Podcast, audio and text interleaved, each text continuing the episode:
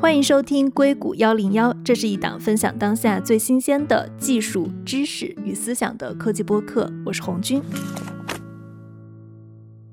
在上一期，我们讨论了 AIGC 是如何生成内容的，还有我们自己的一些使用体验。在节目播出之后呢，我收到了非常多的邮件，还有反馈，其中包括硅谷最顶级的 AIGC 巨头论文的一作作者的交流邀请。那还有一些中美 AIGC 创业公司的创始人。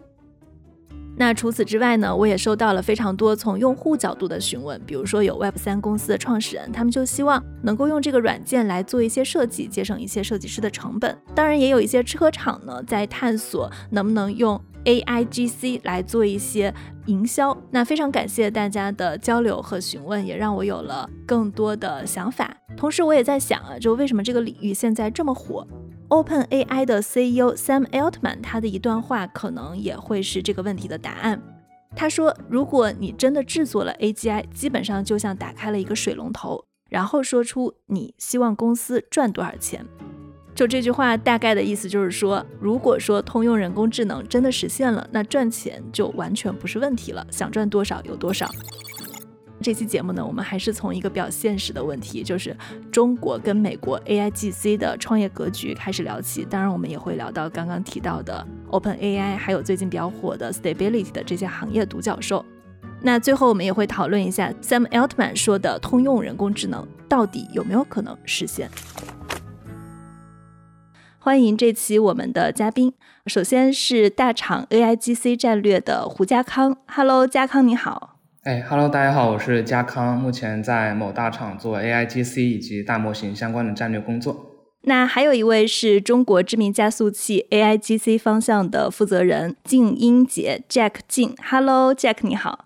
大家好，我是 Jack，在中国的加速器看 AIGC 看比较久了。欢迎两位。其实我最近看到在这两天 AIGC 方向特别火。也有两家创业公司，它是连续两天都有新闻曝光，说他们拿了一亿美元的融资。一个是 Stable Diffusion 背后的母公司 Stability，它是拿了大概是一点零一亿美元，它的估值现在是十亿美元。这家公司应该也是在我没有确定它的创建时间啊，可能也不太久。另外一个公司是叫做 Jasper。它也是做 AIGC 这种文字内容生成的，就是它刚刚拿了一点零五亿美元的融资，现在的估值是十五亿美元。我们先讨论一下，为什么说 AIGC 在这个时间点它这么的火？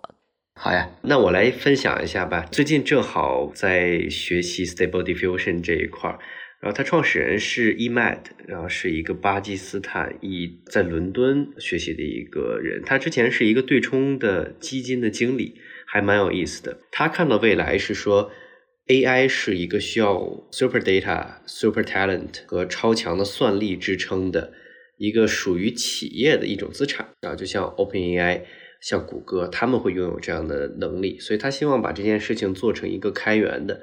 让世界有平等 AI 能力的一个机构，有点像一个去中心化的 foundation model。刀艺刚出现的时候，就是 DALL-E 2，在去年年底，很多非 AI 背景的人开始关注到 AI 作画，大约是去年年底。但是 AI 作画真正出圈儿或者疯狂的火起来，其实是在今年的基于 Stability 的 Stable Diffusion 推出来之后的一个月啊，一个月之后，AI 作画就遍地开花了，包括在 Photoshop 上出现的 AI 的生成的这种功能。因为 stability stable diffusion 它是从模型的权重上就完全开源，所有人都可以自己做部署、二次开发。而今天我们看到很多大模型 foundation model 是没有这样开源的。那开始的时候啊，就像模型的推理时间只能在 NVIDIA GPU 上去做推理，可能需要五秒钟。但是现在不同的社区的成员的努力下，啊，在 stable diffusion 里边可以把它压缩到一点八秒。也可以在 Apple 的 M1、M2 的 CPU，包括 Intel 的 CPU 上都可以去做推理。随着用户量的一个增加，他们开始做一些大企业的服务，包括获取更多的这种数据、独特的 IP，比如说迪士尼和任天堂，就像任天堂的 AI 部门一样的一个感觉。而这个增长速度是非常可怕的。这一轮他们据我了解啊，就获得了十五倍的一个 oversubscribe，对外估值讲的是十亿美元，但其实有人开到了四十亿美元的 offer 还没有进去。那他们为什么只融一亿呢？我不知道他们的模型是不是自己研究的，因为像这种大模型，它其实背后靠的是堆算力，它是需要很大的成本去铺这个算力资源的。因为我今天还在跟人聊，就有人会觉得这是一个资金密集型行业，那他为什么只拿一亿美元呢？呃，好问题。他们其实整个团队是相当扁平的，团队百人的人数里边也只有一个 PhD。他们的 Stable Diffusion 这个 model 是跟慕尼黑大学的一个实验室做出来的，包括今天他也跟 Mid Journey 这款非常火的纹生图的产品里边的开发者一块儿在研究这样的一个事情。因为它是开源的，所以他会跟大量的机构去合作。去推这样的模型，但是 EMAT 它自己是放了很多钱进去的，然后包括 Stable Diffusion Stability 背后其实是有四千张 A 一百的算力的，他们算力是非常够的。而从学术研究的角度，他们会跟一些机构去合作，推一些开源的一些模型，所以这个阶段可能还不需要那么多的钱，但是我猜明年这个估值应该还能翻十倍，那个时候可能会融再十倍的钱了。你刚刚提到他们跟 Open AI 的 DALL-E 2最主要的区别是 Stable Diffusion，相当于他们是把底层开源了嘛？Open AI 是没有开源的，是吗？这一块可以加康看看。嗯，Open AI 的模型，不管是 GPT 三还是 DALL-E 2，其实都是没有开源的，都是以 API 调用的方式作为它主要的商业模式去运行的。所以说和 Stable Diffusion 的这种做法形成了一个鲜明的对比。DALL-E 2大概是二二年，就是今年四月份的时候就已经推出了，但是推出之后，在影响力的推广上一直是没有到和 Stable Diffusion 推出之后一个月的那个声量完全是不可比的。我觉得这背后也是开源的力量。那他们的整个 API 的公开化是什么时候的事情？因为我印象中最开始 OpenAI 它不管是 GPT-3 还是它的 DALL-E 2这个模型，你开始去申请它的那个 API 的调取，你是需要写一个申请书的。因为我自己也申请过，就它那个申请表上还要写你的目的、用途、你是谁，就各种介绍，就有点像选创业项目一样。它其实可能是要去做一个安全性的考量，就是说你不会用它来危害人类，或者做假新闻，或者做钓鱼网站。但是我是在想，整个这个的火爆，除了 Stable Diffusion，跟它的整个 API 接口的全面开放，是不是也有关系？对，这只是一个假设。对，我觉得是很有关系的。包括刚才 Jack 也说过。大概是 Stable Diffusion 在七八月火的时候，九月份我们可以看到国内市场其实是已经出现了一大批创业公司，而这些创业公司做的纹身图应用基本上都是基于 Stable Diffusion 去做的，所以看到它的开放能够驱动整个应用层的生态繁荣的增长，并且会驱动很多创新的应用出现。在大 YouTube 推出的那一段时间，其实我们看到的纹身图的一些创意应用还比较少。但是在八九月份以来，我们看到了纹身图可以用在很多很多不同的场景，这也激发了非常多的想象力。而且我相信，再从 Q 四开始，我们会看到更多创新的应用形态出来。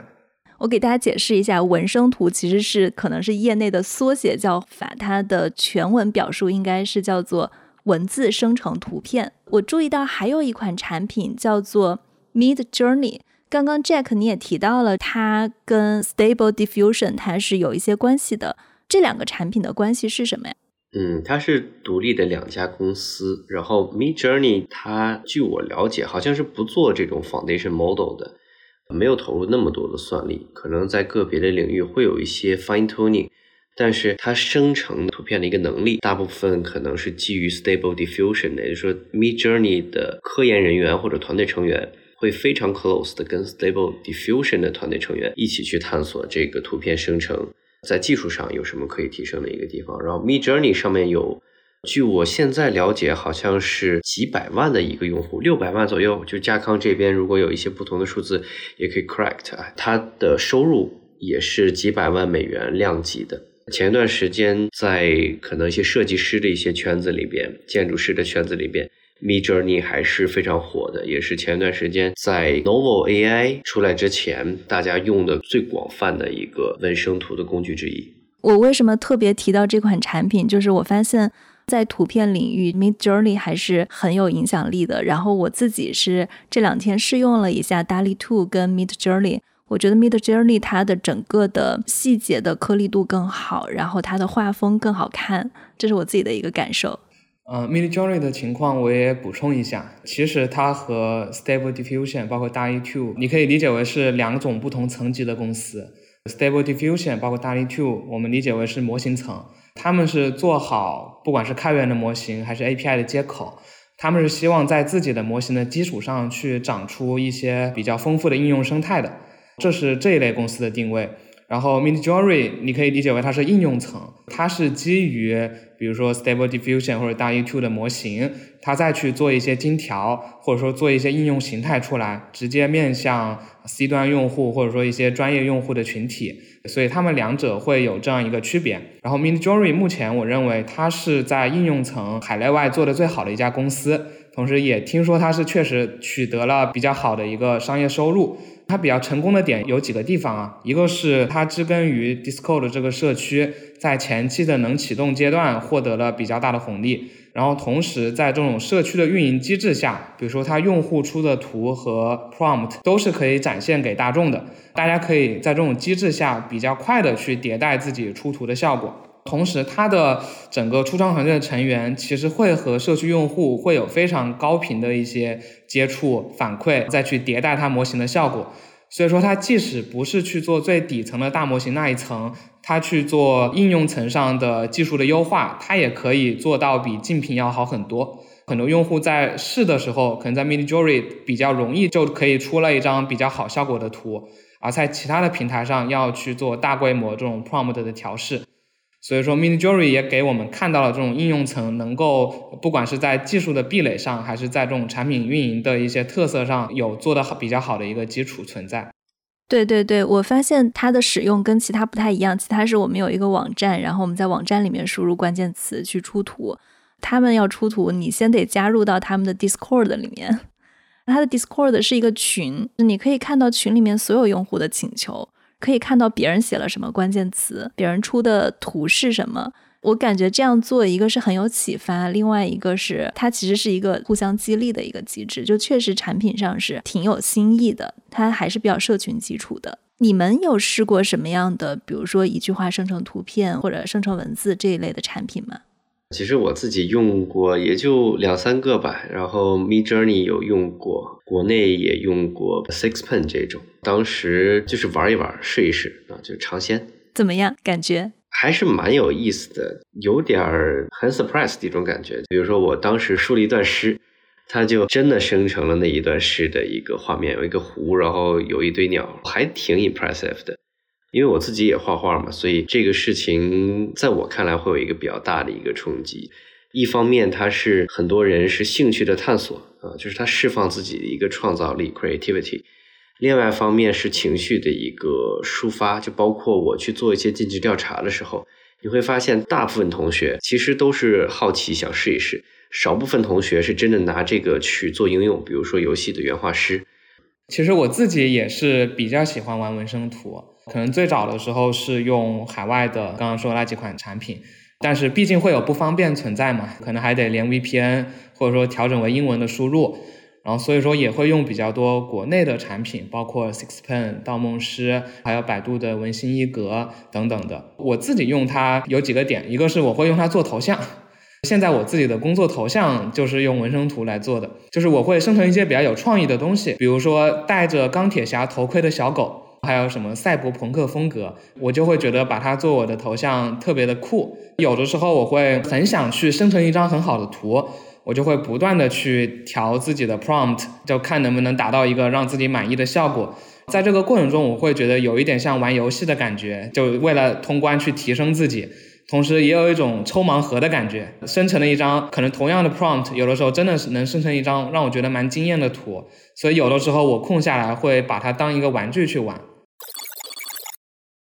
我们刚刚其实有在讨论，像 DALL-E 2跟 Stable Diffusion，它是作为基础层的；Mid Journey 是作为应用层的。大家觉得这个领域里面还有哪些比较值得去聊的公司？我们要不要先系统的跟大家讲一下整个行业跟现在已经比较知名的一些创业公司，做一些梳理？OK。我这一块儿从国内、国外讲一下，就国外的图片生成，刚才我们提到 Stable Diffusion、Mid Journey，还有一家最近比较出圈的是 Novo 岛 AI，它生成二次元图片效果非常逼真。然后我们华人还搞了一个叫元素手册，就把里边值得去放进去的 prompt 都积累出来一个成为一个 PDF，比如说火元素，然后生成一个什么画风的一个二次元，在图片生成领域这几家是很不错的。国内刚才提到 Sixpen，包括西湖大学的盗梦者，都是在图像领域做得很不错的，在应用层这一块，用户量也基本上都是在十万以上的一个级别。Sixpen 有一些是需要充会员，比如说你需要加速生成啊，生成的效果更好，背后调用更好的一个 model 是会收费的。西湖大学的盗梦者，我用过一次，转发就可以获得这张图片，暂时看来是不收费的，用户量都在十几万。然后有一家是放出来 demo 效果还挺不错，但是好像还没有开放的，是 Tiamate，来自上科大的一个团队。目前最好的应用确实看来是表情包，然后最近出了二十多个类似的小程序，其实都是上面套着一个产品的壳子，背后可能是 Stable Diffusion 这种在做生成。然后我们也投了，其实两家。其中一家的技术能力还是挺不错的，不单单是可以做文字到图片的简单生成，你还可以去做定制化的编辑，比如说就像刚才说的，长得像加康一样的钢铁侠，这些都可以去做生成。然后从简笔画再到细节填充，然后未来也可以做视频。你提到的这些在应用层的，比如说 Sixpen 这种，他们是用中文输入就可以了，还是也需要用英文？他们是中文输入就可以的。那他们的底层平台是什么呀？他们有调用不同的几种平台，所以中间有时候是 translation。哦，对，因为我知道像 Open AI 跟 Stability，他们现在都是纯英文的。嗯，是的，是的。就比如说，你可以先把中文翻译成英文。不知道嘉康那一边是怎么做的？我可以补充一下，其实目前国内的应用，既然它在国内做，肯定是要要求用户输入中文嘛。有两种做法，一种做法就是基于海外的模型加一层翻译，这可能是大部分创业公司的做法。然后还有一层就是国内主要一个是百度，它有一个叫 Ernie VLG 的模型，一个是智源研究院有一个 CogView 的模型。这两个模型从它诞生开始就是中文作为输入，图像作为输出的。所以说这种端到端的中文再去生成图像的模型，其实会对中文语义的理解会更好一些。首先，因为这个模型它的训练数据本来就是来源于中文世界的。但是其实很多海外的，不管 Stable Diffusion 还是 DALL-E 2，他们的训练数据是 global 的数据，所以说在模型训练做出来的一开始的时候，它的对中文的理解就会好一些。应用的时候，毕竟加了一层翻译，又会对意图、对意思的理解有一层失真，所以说也会不足这种纯中文模型的效果。我们分开底层跟应用层两个层面来分析。就如果说我们来看底层架构的时候，其实你提到了国内有百度，还有一家叫什么智源研究院，智力的力，源头的源。对，百度和智源研究院他们是基于中文去做的，Open AI 跟 Stability 它是基于英文去做的。这两种之间，你怎么去评判一个模型做得好跟不好？底层是看什么的？它怎么去看它的核心竞争力？哦，明白。其实，在学术界会有一些比较公允的指标，大家直接去在那些同样数据集上去跑，去测这个指标的高低，就可以比出大家的好坏。但其实，在生成任务上，会相比其他的 AI 类任务，这种客观的指标更难一以概全吧？因为你知道，一个图像的好坏是一个很主观的事情，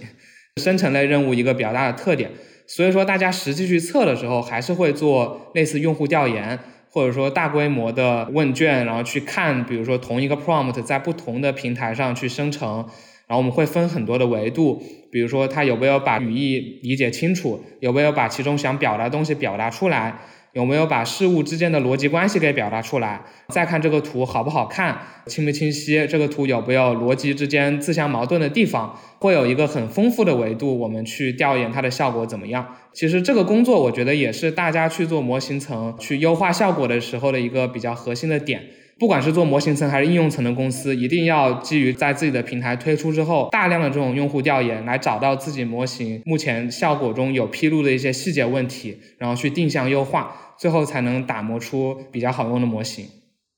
我理解是不是这样子的？其实我们要用文字来生成图片，首先我们需要理解文字表述的是什么意思，关键词是什么，名词是什么，动词是什么，实词是什么，虚词是什么，然后是你说的逻辑关系。就是这一点，其实，在 Open AI 在做 DALL-E Two 之前，它其实还有一款很大的开源应用叫做 GPT Three，它其实就是一个整个的语义的生成工具。然后因为有了这个工具，它可以很好的去理解语义。它甚至可以去写文章，写出来人都很难去分辨这个是机器写的还是人写的这样的一个文章。我理解啊，它这个是一个系列。但是我们在谈到比如说中国的应用的时候，除了文字生成图片，它也会有文字生成文字，或者文字生成新闻稿、文字生成营销语、文字生成推广，会有这样的一些模型在吗？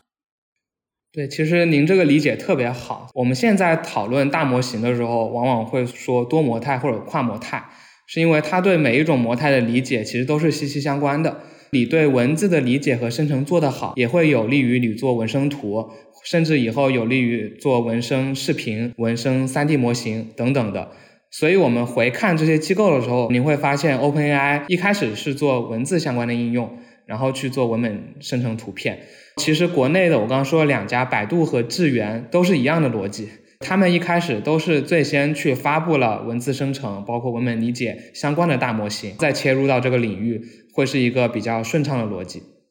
接下来就是应用层，怎么样去评判一个应用层做的好跟不好？评判应用层好和不好，目前看基于 GPT 三做出来的一个应用，市面上比较著名的一个是 Jasper 导 AI，另外一个是 Copy 导 AI。最近国内有文章去报道，Jasper 最近的 ARR 是九千万美元了，挺 impressive 的。两三个月之前，我知道他们是 ARR 在五千万美元左右，今年应该是到达一美元之上。Copy AI 现在是一千万美元之上。目前这两个做的都是给出一些关键词，给出一个你的目的，然后我给你生成一个，比如说 KOL 来用的一个种草文章。从应用层上的好坏，你可以直接从它的 revenue 上体现出来。目前在美国比较知名的是这两家，在国内的话有阿里的 Alice Mind，然后有写作湖，华为的盘古。我们也投了一家叫深研科技，对标 Jasper，基于清华和智源的模型。民间还有一些，比如说密塔科技做法律文书的，兰州科技做金融领域的，彩云小梦做自动续写。但目前在国内的落地上，其实都比不到国外的 revenue 核心底层模型的能力还没有完全的释放出来。另外就是大厂，比如说百度，百度可能是我目前看下来，至少在文字对话模型 Plato 那个上面做的效果是最好的一个模型，但是应用其实还没有铺开，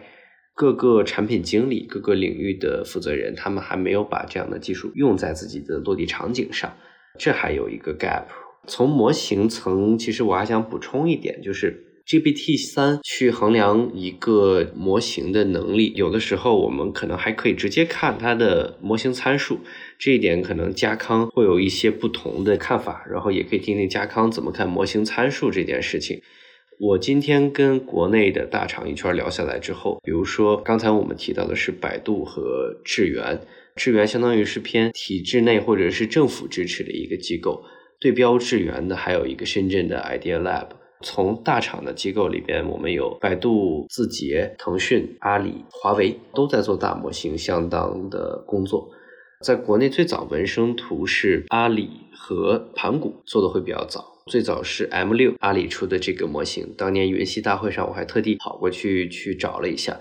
但是后来这两家在生成模型上投入的时间或者精力和资源都相对少了一些。最近感觉腾讯近期开始对大模型这一块、多模态这一块进行布局，百度是目前整个市场上看下来，大厂展露出来的工具层面、可用性层面做的是最好的。字节更多可能服务的是内部的一些需求，包括我们今天如果在抖音上去做一个抖音特效，用文字生成一些图片，那这个就会是字节他们做的一些产品。但从衡量模型能力的一个角度上，其实我们目前看到最大的一个模型之一吧，就是谷歌那个 Lambda 是千亿模型，最近还有一个五千亿模型，GPT 三是一个百亿模型。哎，GPT 三不是一千七百五十亿个参数吗？嗯，对，是一千七百五十。对，它是也是一个千亿级。OK。国内目前出来的很多都是百亿的一个模型，然后我会经常跟他们去 argue，我说有没有必要去做一个千亿级别的模型？但是今天这个时间节点，可能很少有大厂能够直接拿出这么多钱来 train 一个这样量级的模型。那 Google Lambda 今天我们可能直接看到的就是。从我的角度，就是它的对话能力要比 GPT 三好很多。就 GPT 三原来只能是十轮对话，你十轮对话完了之后，它就会有一些逻辑不通顺的点。而 Google 你可以 Lambda 跟他一直聊，但是因为它没有特别开放，所以具体它能在什么场景去落地和应用。目前还看的不是特别清晰，不知道嘉康对这一块有什么样的一些观察。比如说，从你们的角度，为什么你们没有去做一个这个千亿的模型？短期，或者是 Google 这个千亿的模型，它有哪些不一样的一些能力？然后你们去怎么看这一点投入和产出的？其实清华有一个团队叫 OpenBMB 面壁智能还是面壁科技，他们其实有出过一个大模型参数的一个榜单，我觉得他们统计的非常好。然后里面其实是显示了随着不同时间段、不同公司发了哪些大模型，他们的参数规模是怎样的。其实基于他们那个数据去做分析的话，可以看到几个很明显的趋势。一个是确实是大模型的参数达到了五千多亿参数这个量级之后，大家都没有再往上突了。今年二二年的时候，新发的一些大模型，要么就是在千亿左右参数的规模，要么就是可能针对某个细分场景做了一些的优化，要么就是它更强调自己那种跨模态，甚至跨到了比如说那种游戏、呃强化学习、图等等这样一些领域了。所以说，大家在参数数字上的这样一个追求，其实是没有再进一步的提高了。为什么会有这个现象呢？就我个人理解，就是去提高参数的边际收益，其实已经相对没有那么大了。因为你想一下，从千亿参数提到万亿参数，你所需要的算力规模的量，其实是会比这个十倍量要需求更高的，是指数级的，对吧？可能没到指数级，但是会比十倍要高，因为你对机器之间的通信水平会受相应的影响，所以说不是说你对十倍的机器就能够训出十倍参数的模型，会有这样的问题存在。同时，效果的提升其实是没有相应的那么显著了。就是我们可以看到，比如说百亿到千亿去做生成类任务，就是说文本生成、对话式生成等等任务的时候，其实效果是有一个显著的提升。但是千亿级参数的模型再往上拔的时候，其实提升的空间比较有限，可能更多不是靠对参数可以解决的了。这是生成类任务，像 NLP 还有一类典型的任务是理解类任务，比如说去做文本的分类、信息的抽取等等的这类任务。我们看到从百亿到千亿去跨越的时候，其实它的边际效果的提升已经不太多了。所以说，我们真正去做产业应用的时候，到底是不是必须要用一个非常大参数的模型？目前其实是打一个问号的。这是对于模型参数这个角度的一个思考吧。我们去看那个数据，还有一个比较有意思的一个现象，就是基本上二二年开始进场的玩家已经是定性了。二一年可能大家都冲了一波，很多没有进入大模型相关领域的公司进入这个领域，包括二二年上半年有 Hugging Face 等等，他们也都进来了。但从下半年再开始，就都是一些已有的机构去推新的大模型，没有一些新的机构加入这些战场了。也可以说明这个领域确实是两个特性，一个是它是一个基础设施的特性，我们肯定是不需要太多家的基础设施。第二个就是它是一个资金密集型的一个特性，并且它有比较强的规模效应，所以说你在已经那么卷的阶段，你再去新切入这个市场，其实价值已经相应没那么大了。嗯，现在中国的参数训练集用的最多的是哪一家？就你刚刚的那个榜单。根据公开资料的披露，目前中国厂商推出的大模型参数量最大的是阿里的 M 六大模型。但是是达到了万亿级别。但是它的万亿级别背后对应的是，它其实是用了一种稀疏化的模型的方式。你可以理解为它的数字会比 GPT 三的千亿模型有虚高的成分存在。为什么万亿会比千亿要虚高这么多呢？就是还是不如那个 GPT 三的那个模型呢？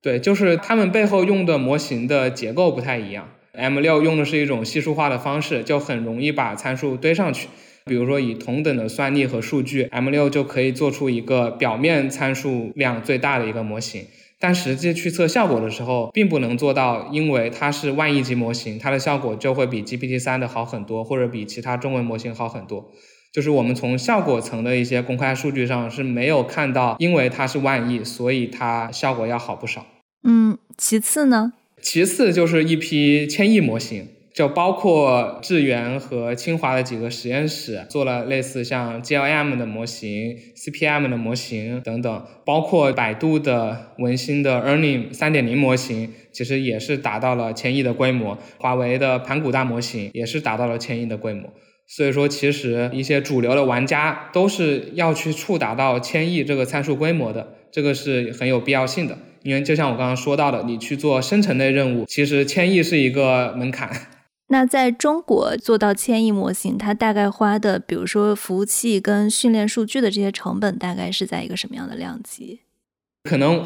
我们公司的数据不太好说，但是肯定是起码得上千张卡这个规模。嗯，这是我们从模型训练的数据的级别。那从实际效果呢？就是刚刚其实你也提到了，像阿里的 M 六的这个模型，它的效果虽然用了万亿个参数，但是因为稀疏化的这种架构，嗯。对，但是因为用了稀疏化的架构，所以最后它的效果可能还达不到 GPT 三的这个效果。那其他几家的，比如说智源的这个模型跟百度的模型，他们的效果最后怎么样？其实目前这一类做文本生成的大模型，在中文领域的效果还是就大家都是远远不及 GPT 三的。这个背后可能有很多原因啊。一个是本身对中文的理解和对英文的理解还是生成都是两个体系，而且中文的难度是更大的，这个大家应该都有共识。然后另外就是海外，不管是 OpenAI 还是 Stability，他们都是有一种更加创新与灵活的组织形式。这个 Jack 待会儿也可以去详细介绍一下。对他们其实是聚集了一种开放、利益互享的方式，聚集了一批顶尖的科学家，然后一起去做贡献。但是国内的话，目前这个模式可能还没有一个很成功的案例出来。对方相当于是以那种很小的杠杆可以撬动巨大的力量，但是国内可能还是依靠于各个大厂、大型公司自己的科研人员去做这个事情，在对比下来，难度还是有一点大的。第三点就是，其实还是在资源的投入上有区别。虽然国内的公司也投入了很大的资源在做这个事情，但是相比海外，比如说 Stability 四千张 A 一百的卡的这样一个量级的投入来说，作为一个国内的大型公司，它很难去把这个故事给讲圆的。内部的一些机构会掰印这个类似这种十亿美元估值的故事。我觉得还有一个比较重要的点，就是国外 GPT 三二零年推出之后，较快的形成了一个创业生态。一大堆产品去用它的 API，然后去得到用户的反馈来优化模型。这个事情在国内其实目前以文本生成这个角度来说的话，还没有形成一个可以和国外相媲美的应用生态。所以说，对于做技术的人来说，他得到的反馈和优化的空间也会相对的少一些。所以说，在这种技术迭代的加速度上，会比国外相对的落后一些。但是我也是非常期待，就是因为大家现在特别的关注这个领域，有很多的创业者进来，各类科技公司去提供很好的基础设施，在这种正循环的促进下，我们其实有希望在明年看到国内能够做起来类似海外的这样一个应用生态起来的，这是大家都希望看到的。对，而且我觉得现在海外的几笔融资还是这种密集的融资，可能也对整个的应用生态，包括对国内的促进，也是会有一些正向意义的。对，那 Jack，你要不要给大家介绍一下，为什么同样大家都是一个千亿级参数的训练量，OpenAI 它能把这事儿给做成了？为什么它能够吸引到整个行业比较顶级的科学家？你给大家介绍一下这家机构吧。嗯，好，我先对上一个问题有一个简单的补充，至少在国内的文字模型上，能够对标千亿模型 GPT 三的，其实还没有出现。百度 Ernie 的这个模型好像是多模态的一个模型，不知道它在文字生成这一块是不是有 GPT 三一样的一个能力啊？另外就是从 Lambda 和 GPT 三的一个区别上，最近我好像听到一些信息是 Lambda 在机器人领域有一些比较有意思的落地，可能是机器人的指令生成，I don't know。但是机器人是一个高危行业，就是比如说你要加入机器人，然后去厨房切菜，对吧？一旦你的逻辑像 GPT 三一样不严谨，有可能机器人冲到卧室把你给砍了，那就出问题了。但是 Lambda 如果它在对话逻辑上做的比较严谨，那是不是在机器人这样的一个领域，它的生成逻辑也会同样的更严谨一些？那就此，很多大厂可能会说，我们今天还没法验证千亿模型或者是更大的模型要比现在的百亿的文字模型强在哪里，所以暂时都没有这方面去注入资金和资源。但假如说有一个机器人能够跟你去做很自由的开放性的对话，同时还可以在家里边帮你当保姆的话，在我看来，就是挨家挨户如果都有一个这样的一个机器的话，这确实是一个以十万亿级别的一个市场了。加康不知道那个百亿模型，就是 Ernie 的那个模型，是不是也有文字生成的一个能力？对，Ernie 其实前后推出了百亿和千亿参数规模的模型，它们都是有文字生成的能力的。只不过就是现在确实整个不管是应用层的生态，还是从模型层和 GPT 三的差距上，目前还没有达到可以和海外媲美的一个状态。我觉得这一块是需要提供模型的模型层和应用层去做更多的共创和碰撞，这样才能进入一个正循环。对这点我还蛮认同的，因为 Sam Altman 就是 OpenAI 的 founder，他之前是 YC 的第二任 president。OpenAI 跟 YC 之间有一个合作，就是联合投资和加速早期基于 GPT 三的这个生态。在中国还没有看到这样的一个生态的，所以我们现在在的这家加速器，其实在尝试去 build up 类似这样的一个生态，以投资加速 PMF 的一个形式。就回到刚才 Jane 问的关于 OpenAI 和在中国做 AGI 这件事情的这个问题。目前我看到了一个信息啊，OpenAI 能否在中国发展出来，或者是一家 AGI 公司能否在中国发展出来，影响这件事情的要素，在我看来会有三个：第一个是人才的密度高度，第二个是资本的 goodwill，第三个是背后政策的一个支持。从二零二零年开始吧，我开始寻找中国有能力做 OpenAI 的人。先去拜访了一些老师，包括藤校的教授、大厂的大模型的一把手，但是会发现中国 AI 地位比较高的老师呢，就是也可能是我认知浅薄啊，就是感觉他们都有一点 skeptical。OpenAI 三百个人，大部分其实都不是 CS 的 PhD。中国在各个领域学术交叉的人才，就学术人才的交叉的密度可能还不太够，openness 还不太够。比如说像 OpenAI 的 founder Sam，还有他合伙人 Ilya，他们都是三十多岁顶尖聪明的年轻人。在中国有这样的视野的和 Sparnis 的年轻人，就至少我遇到的还是蛮少的。比如说最近我在尝试找 Meta 里面的有一个 CV 大牛，我不知道这样的高度的年轻人是不是有机会啊，在中国去立的这样一件事情，可能人才上还是要比美国落后三到五年。另外一方面，从 openness 上，就刚才我们提到五千亿和一千亿，为什么没有人再去堆一万亿了？刚才加康提到特别好的一点，就是你成本是非线性的，每个 GPU 之间的一个通讯成本会大幅度增加。那怎么去解这一点呢？或者从第一性原理上，它应该是什么样的？我们人脑有八百六十亿个神经元，有一点七万亿左右的 synapses。这一点七万亿 synapses 可以某种意义上对应我们模型的一个参数量，也就是说，GPT 三做了一个参数量是人脑十分之一倍的一个模型。如果我们真的想对标人脑的这种链接能力的话，没准我们还真的需要一个一点七万亿参数的一个模型。那你不光是需要从数据算法层面去做革新，你还需要从硬件方面去做革新，怎么让 GPU 之间打破这样冯诺依曼架构的墙壁？那这一点可能目前跟中国机构聊起来，还没有感觉哪家在这一块做的布局很开放的。这里边 require 可能类脑架构或者对认知科学或者是脑神经科学相关的一些科学家跟模型的科学家老师联合跨组，在大厂里面就直接是跨部门的一种合作了。这方面看到的还是相对少一些的。那在 OpenAI 里边，就三百个人来自各种各样的一些领域，化学的、生命科学的、物理学的、数学的，有顶尖的 CEO 和科学家去带领着，都很年轻。里边分成很多组嘛，然后这些组不单单是都去冲这个 AIGC 的，对于他们这件事情来说，风险是其实极高的，然后它落地的收益又是相对少的，就是做 OpenAI 这家公司。那美国是有一部分资本是有这方面的一个耐心的，它融了包括像微软给他们的这个资金。国内你很少有机构愿意去赌一个团队，两年的时间什么商业化的东西都没做出来，就做了一篇 paper。但是这家机构就是为了 AGI 一路走到黑，这里边 DeepMind 和 OpenAI 都是这样的一个气质。国内的话就会，比如说我要求你半年给我产生点东西。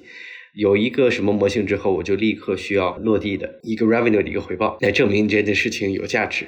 但是像 OpenAI AIGC 只是它阶段性通往 AGI 上踩到的一个机会，有部分精力他们放在产品化上，但是内部研发可能花了很多精力，还是往智能化上去做的，更多的模态、更好的硬件、更智能的这种 training。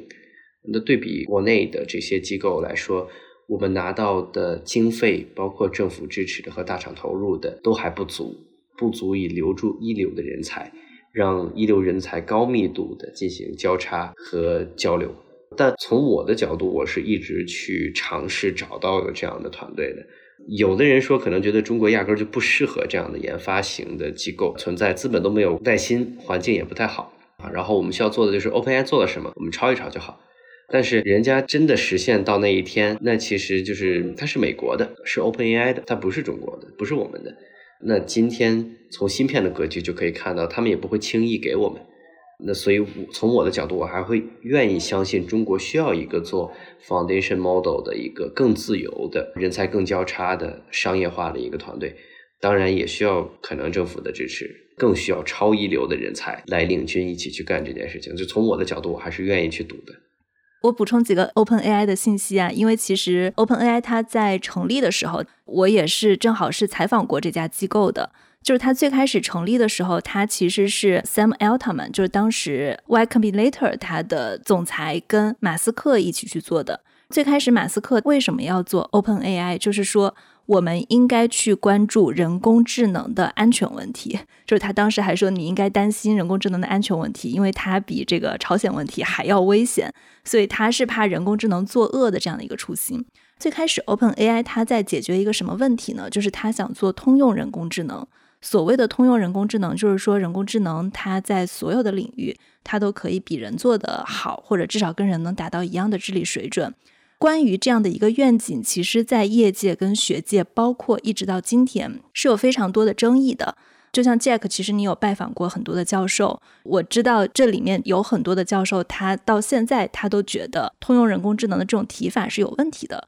甚至有很多人他就直接觉得啊，马斯克要做这件事情，是因为他不懂 AI。包括扎克伯格也是这样怼过的，所以马斯克懂不懂 AI 这个我们不知道啊，就是我们可能会专门花一期的时间去讨论这件事情。那简单来说，他要怎么去实现他这个通用人工智能？就我跟 Open AI 的第一批就是最早的创始成员来去聊这件事情的时候，他们就说 Open AI 现在正在做的事情，简单来说就是用一个非常熟悉的生活化的场景，就是我们要去做一个会做饭的机器人。因为最近马斯克特斯拉它有一个 AI Day，然后发布了一个机器人，大家对人形机器人的场景感觉都很炫酷。其实马斯克很早就在想做这件事情了。这个会做饭的机器人，其实 Open AI 最开始他们内部训练这样一个场景很简单，我就是去研究这个机器人怎么去握住杯子。握杯子其实是一件很难的事情，比如说一个啤酒瓶儿要握到它的哪个位置，它不会掉下来；一个茶杯要握住哪个位置。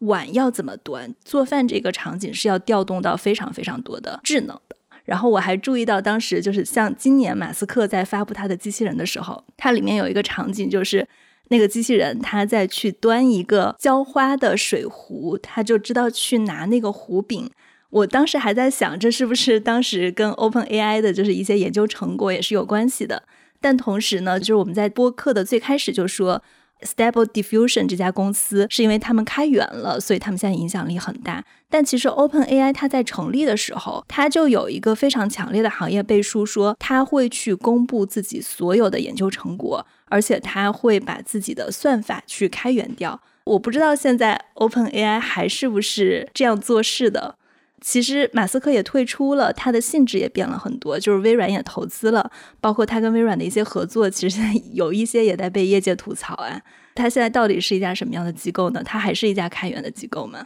从我的了解，确实是变了，然后具体变成什么样子不太方便说了。就我们可以把它理解为它变了啊。然后，因为这件事情可能对于国家和国家之间的博弈太重要。那我们从商业上分析一下呢？我不知道他现在收入在一个什么样的水平上啊？就是你刚刚提到了 Jasper，他的收入是九千万美元，Copy 点 AI 有一千万美元，他们还都相当于是底层模型上面的应用层。那对 Open AI 来说，其实他们要去调用它的数据接口。我自己也试用了一下嘛，它也对普通用户开放。第一次使用是十八美元，大概换取十万个 token。就你可以把一个 token 理解成一个字，然后它会就有一个很复杂的折算比例。总之就是我试了一下，大概我一天玩个四五十次，我的 credit 就我的可以用的那个 token 就没有了。你觉得它未来会是一个基础建设层，会是超级能赚钱的一家公司吗？好问题，我觉得 OpenAI 可能这个阶段完全没有考虑什么赚钱和商业化的事情，它要做的就是最短时间抵达 AGI。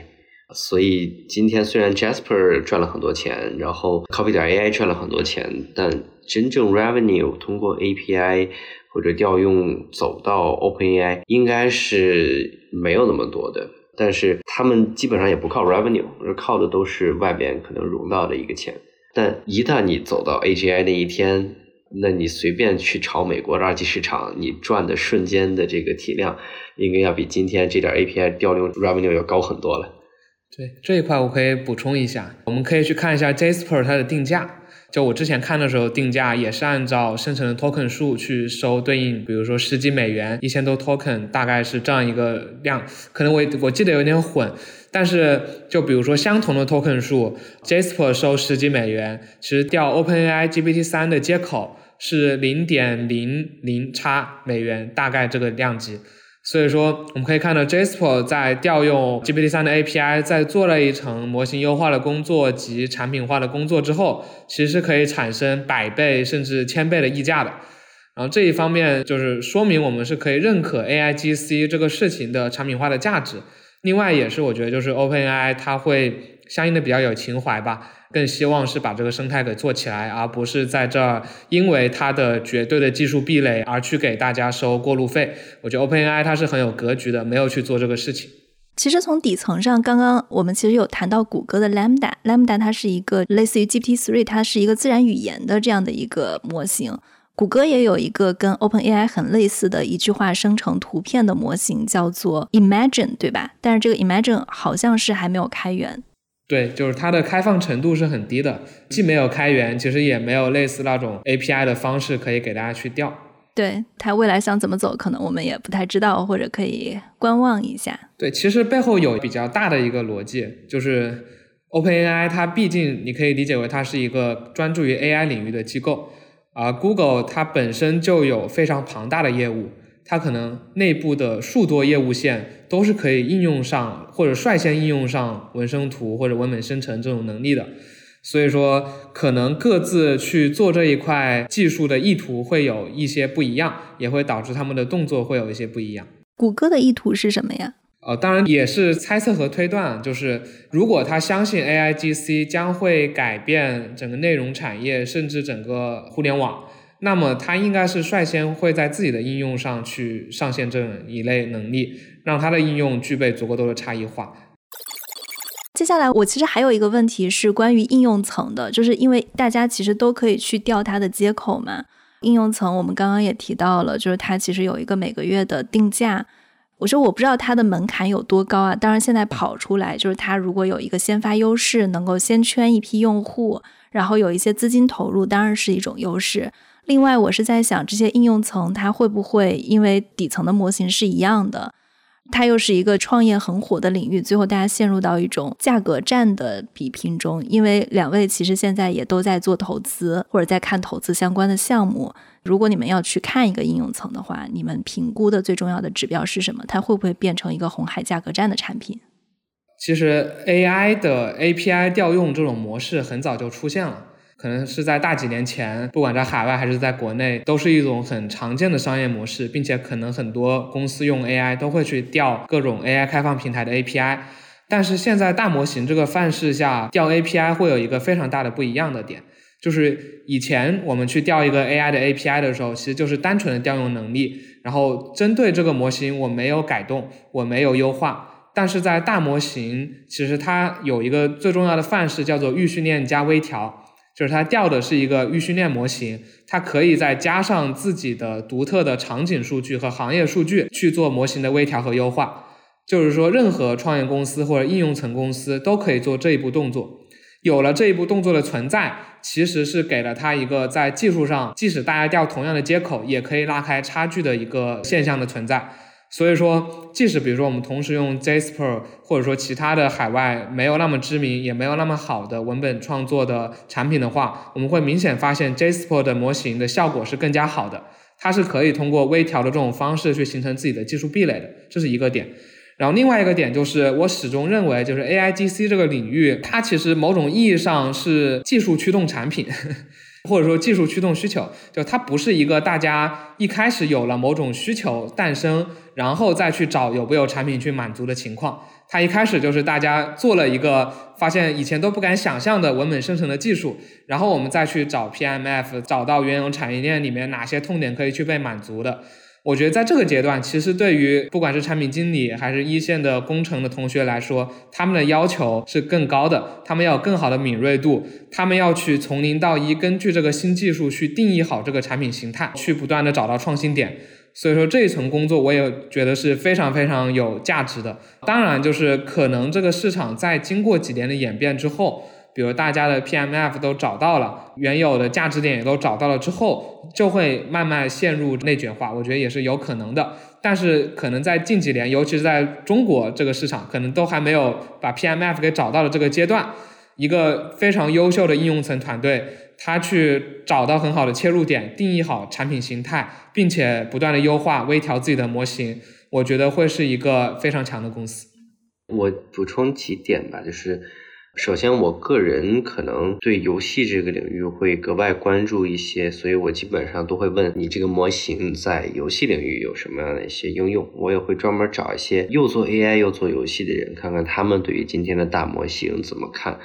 从我的角度，首先，今天我们有文字生成，已经赚了很多钱了；图片生成赚了一部分钱，还没有赚到特别多。接下来就是 Google Meta 在前一段时间十一的时候在卷的，对视频生成，视频这风风口真的到了吗？其实我现在还不太确定的，所以看看嘉康那边，你们在这个大厂内部看看状态怎么样了。至少我最近也跟比如说呃美国一些头部大厂在聊吧，就是视频生成这块儿好像还是有一点，一是可能算力消耗比较大。二是生成时间也有点久，然后三是可能视频的逻辑性还没有那么好，在这一块就是图片的生成的精度都还没有达到特别好的一个感觉。你图片做好了，可能视频会更通顺一点啊，所以这还是有一波机会的。最理想的情况下是什么呢？就是人像神一样的去创作。比如说，你闭上眼睛，你现在要去做一个塞尔达画风的北京城，然后你希望我们的某一个大楼它变成另外一个形状啊，你可能手稍微去捏一捏，嘴巴描述一下，它就生成了。那这是最理想的一种创作形态。那今天我们的 A I G C 离这个形态还差多远呢？其实还差一定的一个距离。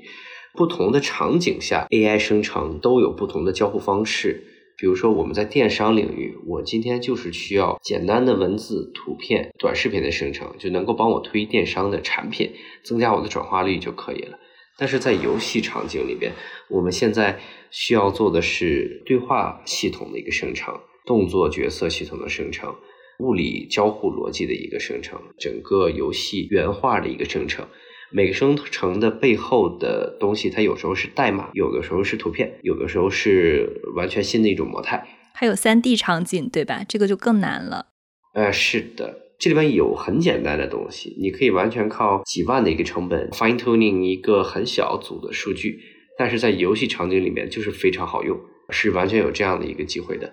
但是我今天观察下来，就是这里边有很多小的组件，基本上跟一个 Unity 和 Unreal 一样复杂，你又需要生成 A，又需要生成 B，又需要生成 C，没有一家公司把所有的组件拼在一起，直接暴露给开发者。让开发者就是 all in one 的，就是你 AI 想生成任何东西，用这个就好了。我去年跟 Unreal 和 Unity 聊的时候，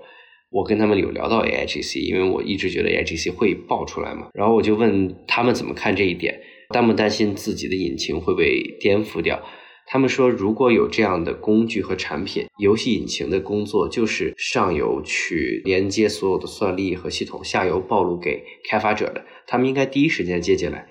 但是在过去两三个月的时间，我看到了 PS 把这样的一个应用 AI GC 的应用接进来，但游戏引擎我还没有看到。这就是机会，就是你能把各种各样的 AI 生成的东西接到游戏开发里边，那你就变成针对这个场景的一个的 Go to Place，然后背后可以接各种不同家的一个模型。这里边你积累下来的数据和一些 IP，就比如说我专门对游戏这件事情做了特别多的 fine tuning 啊，或者合作很多厂家。我拿到很多这个大厂给我的 IP，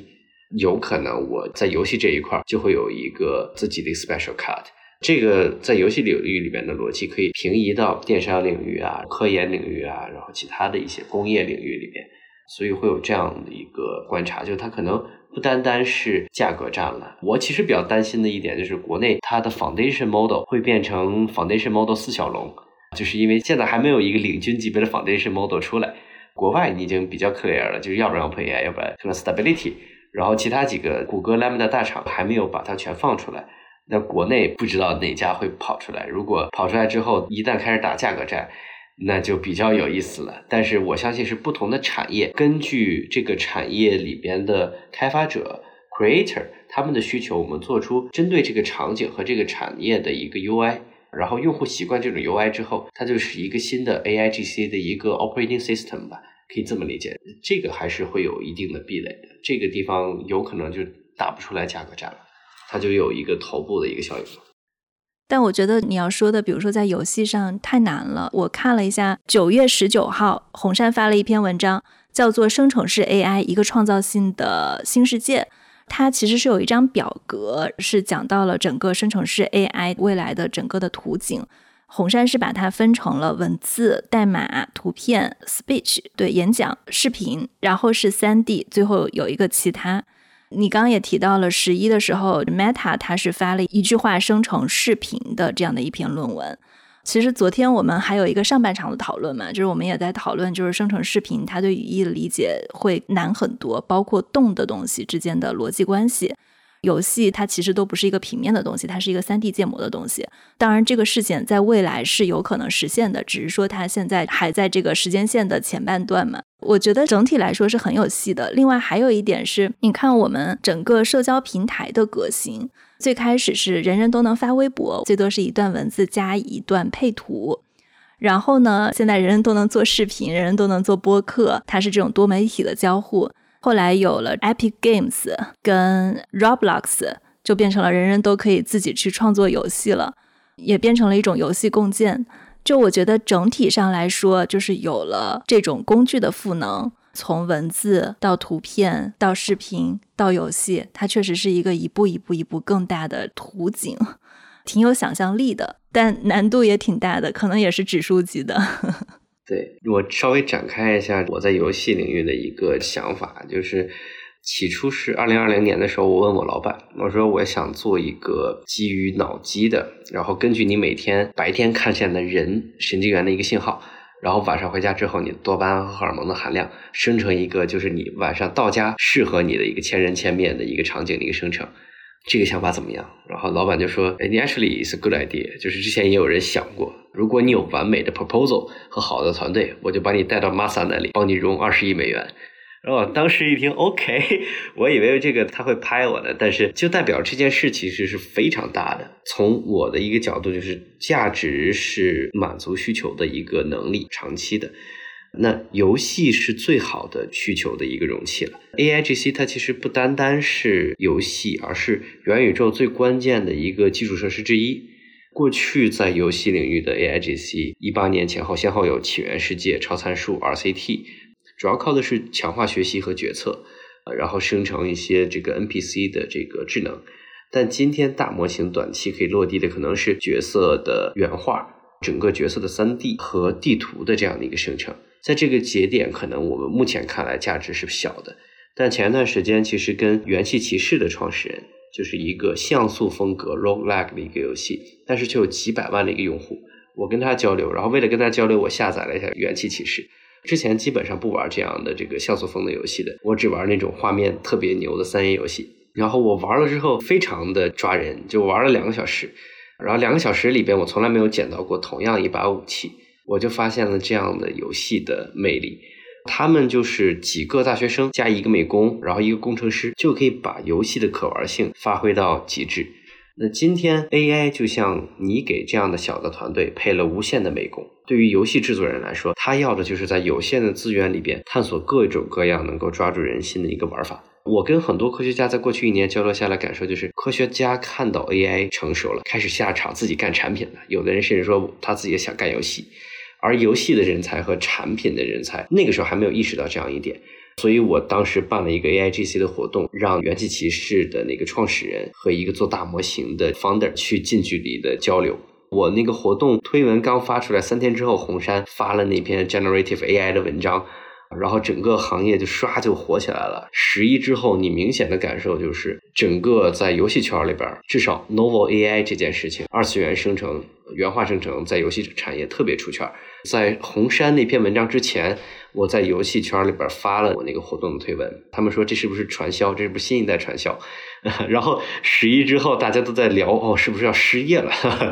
核心我是觉得，今天这个时间节点，大部分人其实还没有开始用，但你一旦给他们点 incentive，他们用起来，没准我们能做出来像养了个羊这样的一个产品，就非常的破圈。哪怕就是只做表情包这样的应用，只做头像这样的应用，我都可以把它做成游戏化，做的很好玩。但我觉得这个其实核心不在 AI 吧。如果你说要做羊了个羊，我觉得是不是在它的那套数值体系里面，就它不靠设计，不靠美工，它靠的其实是想法和数值系统。哎，是的。但之前就是会玩数值系统或者会玩玩法的这帮人，缺的就是资源，缺的就是美工。今天 AI 给它生成的就是大量的美工的资源，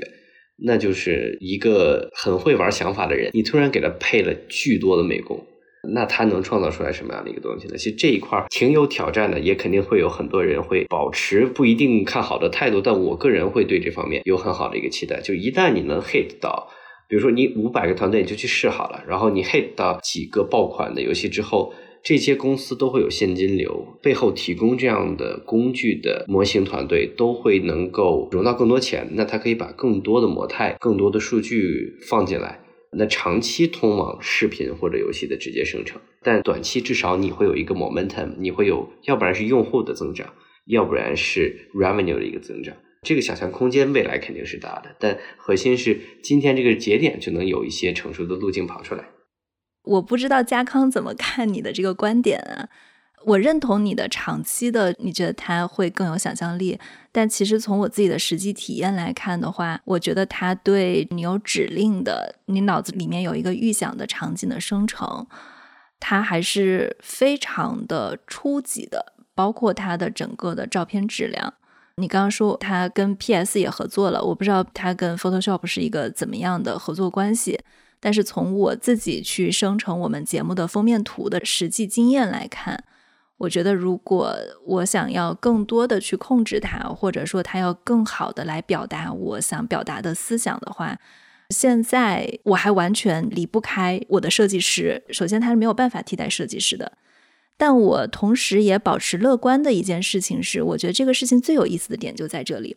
就是过去聊上一个行业，大家热潮在干嘛？比如说当时是在做无人驾驶，我也做过无人驾驶特辑的一系列的播客访谈。然后还有 AI 应用到医疗领域，就比如说通过 AI 去判断识别一个影像，比如说这种 AI 帮助人去做决策的，我们看这个人有没有病。哪怕无人驾驶，我们达到百分之九十九的准确率都不行，就是差了那百分之一。那就是说，一百个人里面有一个人误诊，一万个人里面有一百个人误诊，或者说自动驾驶我出了一起事故，那可能整个行业就得都浇一盆冷水了。就是这个事情，它很要求精确性，然后它精确性没有达到一定的程度，它很难说这些应用就能够完全落地。但是我觉得现在的生成式 AI，它其实不是设计师会失业的问题，它其实是帮助设计师完成他们最初期的一部分工作的问题。它不需要精确。我们昨天其实还在聊太空歌剧院的那幅获奖作品，我以为那个是完全 AI 生成的，其实那个是它是有精修过的，它不是一个完全 AI 的作品。这件事情的点就在于它可以帮我们极大的去节省人力，然后可以帮设计师去完成一个初稿。设计师可能觉得，哎，这个图的这一部分有用，我把它拿过来，然后我来对它进行一个调整，或者说这个视频的这一部分有用，我们就用一点点生成式 AI，它可以做创造性的工作，同时这个工作在人的辅助的情况下，它对精确性的要求不那么高了，这个是让我觉得比较兴奋的一个点，这个是我自己的一些想法，我不知道嘉康怎么看。对，在游戏这个行业，其实我的挺多观点和 Jack 也比较一致。就我觉得可以站在短期和中长期两个维度看。短期，我觉得 AIGC 给游戏行业带来两个价值，一个是大幅度的提效，在几个维度吧。一个像文字生成图片的模型，像现在很多游戏的原画师，确实是可以依靠这样一种工具来把自己想要的，不管是做创意激发，还是基于 AI 生成一个基本的图像，再做二次编辑，直接用于游戏场景里。这会是纹身图在这个领域的应用，包括 3D 模型的生成，这个比较好理解，AI 可以很快速的把我们一些天马行空的想法给做出来，而这本身就是一个非常高成本的一个物料。第二个角度就是新玩法，这个其实是我比较在意的。像海外有一家公司叫 AI Dragon，它其实是做了一种类似文字对话游戏的一个形态。这个游戏形态应该说是在 AIGC 出现之前是不可能有的。那么对应来说，运用这种 AIGC，它生成内容的这种不确定性，但是又有一定的合理性，可以去激发用户玩的那种心理，然后甚至是沉迷上瘾的这样一种特质，它是不是可以做出更多有意思的形态？我觉得这一块目前是很看好的。从中长期的角度来讲的话，我认可游戏行业最大的点就是它其实是一个创新的一个源泉，创新的一个激发地。因为一定是这个世界上最有想法、最技术极客的那群人会投入到游戏这个领域，而且游戏会反馈回来大量的交互数据，能够再用于模型的迭代训练。所以从这个角度，在游戏行业能够诞生最前沿的创新和玩法，我是绝对认可的。主要是短期和中长期两个角度。对我再 echo 一下加康刚才那个 AI Dungeon，我经常提 AI Dungeon 这个梗，因为它是一个月 active 用户是一百五十万的一个用户，其实非常 impressive。就是《艾尔登法环》在二三月的时候，它用户才不到一百万，AI Dungeon 一百五十万的一个用户，其实它就是简单的文字对话，然后不超过十轮。至于 GPT 三，你超过十轮，这个游戏就搞得很奇怪了。但今天这个时间节点，在我们现在的 AI 生成图片上，就算你生成一些很古怪的东西，我照样可以做什么？我可以做，比如说库苏鲁画风的游戏，那生成的所有怪物都是很奇怪的，这本来就很奇怪。这个阶段，我看到很多公司，它的图片生成，包括 PS 的那一块，PS 说我现在就把 Jane 的这个背景给抹掉，然后我说换成雪山，换成什么什么东西，然后把 Jane 的耳机说换成这个头盔。它就可以做局部的编辑，达到这一点，其实你不单单是原画师在上面去做一些拼接了，可能游戏的策划你可以直接去做图了。那这个是最近我在比较前沿的团队里面看到他们正在打磨的工具，我也蛮期待，可能再过一两个月，这些工具就能在游戏圈里边投入进去。我自己其实还是也蛮坎坷的，就是不知道他们能不能做出一个好玩的游戏，但我会非常期待。其实我们刚刚讲到的还有很多是 To B 的应用，我觉得 To C 可能也会很有想象力。另外还有一个可能是特别小众的领域，就是硅谷幺零幺之前的一位嘉宾跟我们聊 GP 三的 Howie，我看他是发了一条朋友圈，他说有一个考古学的教授就跟他说这个事儿在考古学里面太有用了，因为考古它的那个场景它其实是一个不太清晰的一个就是发掘现场嘛。但是它其实很需要根据现场去还原成一个清晰的、有当时想象力的东西。他发现用 DALL-E 2的模型就能更好的去帮他们看那个考古当时的场景是怎么样的。这个我还挺没有想到的。嗯，有意思，有意思。那确实，那这个是 too specific 小的产业的。待会儿可能如果再聊一些别的应用嘛，就是会有这样一个 topic 吗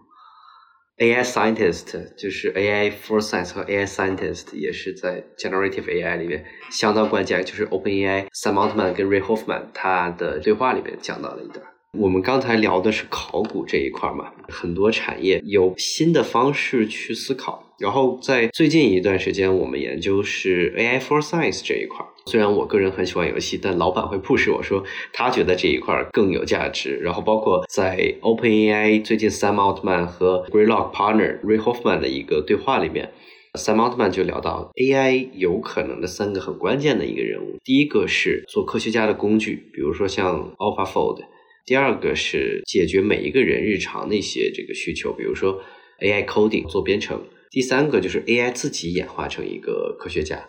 就某种意义上，艺术在我们看来是非常难的一件事情，但是 AI 做得很好。科学科学家也是我们看的很难的一个事情，有可能 AI 也可以做好。那我们今天去解决一些复杂的问题，比如说阿兹海默综合症。我们如果有足够的数据的情况下，我会把它拆成一个个的子问题，然后在不同的学科里边寻找答案。每个科学家都会有一个自己的实验记录本，记录我可能为什么这里用了这个公式，那里边我用了这样的一个物理学的一个原理，直到我们解开这样一个科学的一个谜题。这里边也有一些知识图谱，当然知识图谱这一块，加康如果有一些 information 也可以去补充。那有一些数据我们是还没有放到模型里面的，就比如说这样的实验记录本。如果你放进去之后，会不会让这个 AI 有更强的一个在实验环节中的更强的推理能力？它可以直接去解决复杂的问题呢？就是之前我们去解决问题的时候，我们都是把它拆成子问题，然后自己去百度，自己去 Google。今天有没有可能你就直接跟这个模型对话，让模型给你一个有逻辑的一个推理过程？这个在科学里边可能会非常的有意思。这是最近可能我在研究的一个方向吧，但不知道能不能搞成，因为这里边 require 就非常多特殊行业里边的一些数据，就是你不知道哪些数据集是今天在模型里面还没有的，哪些模态是还没有被加进数据集模型里面的。就是加康可以补充。对，其实我觉得这个话题也挺有意思的，因为我们往往深入到一些垂直的科学领域的时候，我们能够得到的训练数据的体量。其实会比我们刚刚说的，比如说人为创造出来的文字或者图像，又是大了几个量级。就拿医药，就我们人的分子、蛋白质结构等等涉及到的数据量，或者说深入到某个材料领域涉及到的数据量，我们用大模型的这样一套范式，再去加上大规模的算力去做训练出来的，得到了一个新模型，它能够解决什么问题？我觉得这个背后是非常有想象力的。其实也看到海内外的一些公司也都在做相应的探索。Jack 刚才提到的关于知识图谱这个也比较有意思。我觉得它和大模型会是一个双方互相促进的一个过程。什么叫知识图谱？对，知识图谱你可以理解为我们每个人，比如说人和事、人和人、人和物体之间，你都可以把它想成一个小球，然后互相连接起来。比如说我和你的关系，现在是我们现在在录播课，然后我们是朋友，然后呃，汪峰和章子怡的关系是夫妻关系。它就是把现实中存在的这样一种不同的实体给建立了一个逻辑关系，然后把它描绘起来，并且存储起来。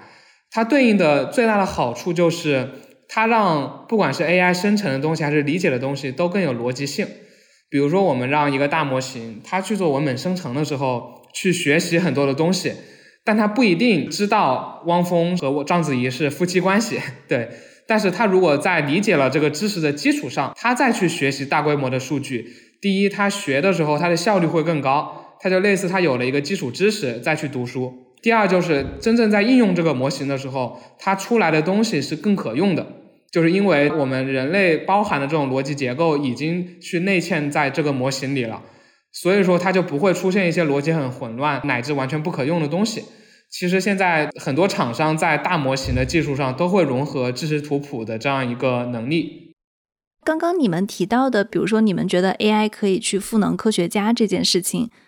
它到底是 AI 还是 AIGC？因为比如说 AI 它可以参与到制药，它可以去探索这个蛋白质的结构，就 AlphaFold 做的那些事情，它是 AI 做的，我不知道它跟 AIGC 有没有关系。嗯，其实我们今天话题虽然是 AIGC，但是红杉那篇文章的标题是 Generative AI，它不单单是 Generative 啊 Content，对，它是生成式 AI。这个生成后边的东西可以是万物，depends on 你把什么样的模态放进去。你今天放代码，我就生代码；你今天放蛋白质三维结构，我就生这个蛋白质。你要是放科学推理，那我就给你直接变成科学家。这个还是挺有意思的，我们可以往这一块儿去讨论讨论。明白，所以就是 AI 不仅仅可以生成文字、图片、视频，它还可以生成呃代码或者万物，就看我们想要它生成什么，就是考验创意了。嗯，是的。然后我跟那个元素骑士的创始人聊完之后，他提了一个词，我觉得特别棒，叫 AI 直觉。你要像大模型、train 大模型一样的思考方式去思考它，就是它一种直觉，就什么东西它之前的解法可能是一加二等于三，现在可以突然发现。一乘以二等于二，就这种它的思考关系、逻辑关系变了，所以它是一个新的范式。跟生成式 AI 相对应的是什么呀？我觉得相对应的就是理解式 AI 吧，因为我们一般会把生成和理解做一个对应。其实它有点类似人的成长过程，就是一个小朋友刚诞生的时候，他就只能去看到这个世界万物是什么样的，他知道哦，树叶是树叶，妈妈是妈妈，但是他无法表达，更无法创新。但是 AI 它随着逐步的发展，智能化程度不断提高，它就有点像人类到了，我随便举个例子啊，到了十几岁的状态，能够去做演讲，能够去作画，甚至能够去产生更多的思考和创作。我觉得它对应的其实就是理解。之前的 AI 有哪些应用呢？其实我能想到的，之前我的播客下面有一句特别牛的评论，是说。这个世界上最聪明的人都去想办法让大家怎么点广告去了，讲的是 AI 在推荐算法跟推荐系统里面的应用嘛？这个可能是理解是 AI 比较擅长来做的，包括它来判断这个是树叶，就像你说的是树叶，是人，是猫，对吧？对，其实深度学习发展之后出现了几类任务范式，就不管是语音还是文本还是图片的模态，最经典的几个，一个是分类，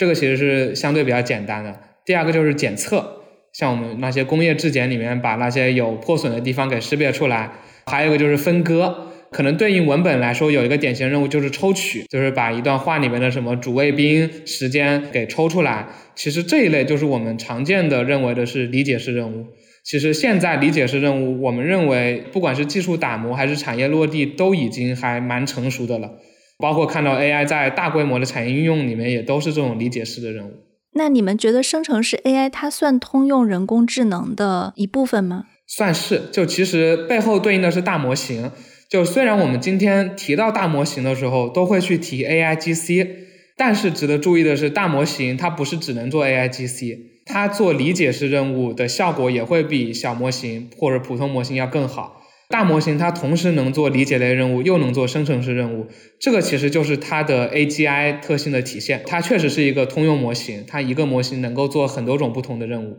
对，从你们个人的角度，你们相信通用人工智能可以实现吗？对我我个人的角度，我是相信的，因为我觉得这是必须要去解决的一个问题。就现在整个 AI 产业的发展太过于碎片化了。我们落到每个场景都得专门再去做一个模型，而去做这个模型背后是大量的数据算力，包括科学家的成本。人工有多智能，背后就有多少人。对，这个背后这不是一个技术落地该有的范式。任何那种我们看到过去，比如说电电这个技术，它大规模的进入千家万户，它其实就是形成了比较统一化、集中化的基础设施。会有各方分工比较明确的分发渠道，再让这个技术各方得到应用，而不是说每一家我们都要去有一个能够去发电的人去做相应的事情。所以说，我觉得 AI 技术，我们既然把它当做一个很重要的技术范式的话，它的演变逻辑一定是要往通用化、标准化、模块化去走的。从我的角度，我还挺喜欢卡马克说的那句话。卡马克就是之前 Oculus 的那个首席科学家，他是在领域里边很少又懂游戏又懂 AI 又懂 VR 又懂图形学的人。然后他可能在二零年吧，去做了自己的一家 AGI 公司，带着他的儿子。是今年吧？是二零年吗？今年爆出来的新闻，但是他从二零年就走了，去干 AGI 了。那时候也有一波报道的，可能今天这个公司才成立，或者是正式对外又招人之类的。我不知道最近为什么这个新闻会迟后两年。他最近说了一句话，他说：“今天通往 AGI 的路径可能已经存在于我们现在已有的人类的信息的各种各样的教科书和知识库里面了，只不过我们还没有以正确的方式把它们组合起来吧，应该。”但是我同时也看到了一些学者，包括人工智能界的顶级的大拿，去怼 John Carmack，他们觉得 AGI 不靠谱，就同时也有这样的一个观点。当然，今天我觉得两位都还是比较属于乐观的一派。对，好，谢谢嘉康，谢谢 Jack，今天聊得非常非常的精彩，感谢大家，谢谢，好，谢谢大家。这就是我们今天的节目。如果大家喜欢我们的节目，可以在苹果播客、小宇宙、喜马拉雅、蜻蜓 FM、网易云音乐、QQ 音乐上来收听我们。海外的听众可以通过苹果播客、谷歌播客、Amazon Music 和 Spotify 来收听我们。今天我们嘉宾所有的言论仅代表个人，而不代表他们的供职单位。感谢大家的收听。关于 AIGC，大家有什么样的想法，或者你们有什么更好的创意，欢迎给我们写评论、写留言。谢谢。